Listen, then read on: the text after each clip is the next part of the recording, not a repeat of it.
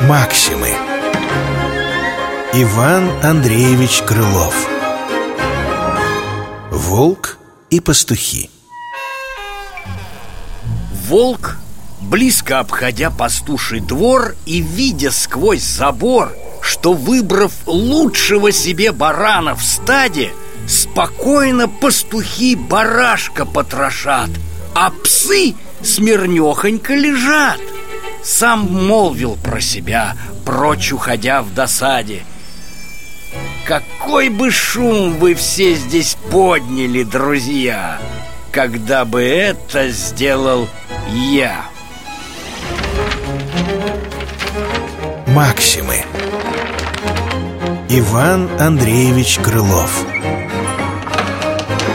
Волк и пастухи Читал Денис Назаренко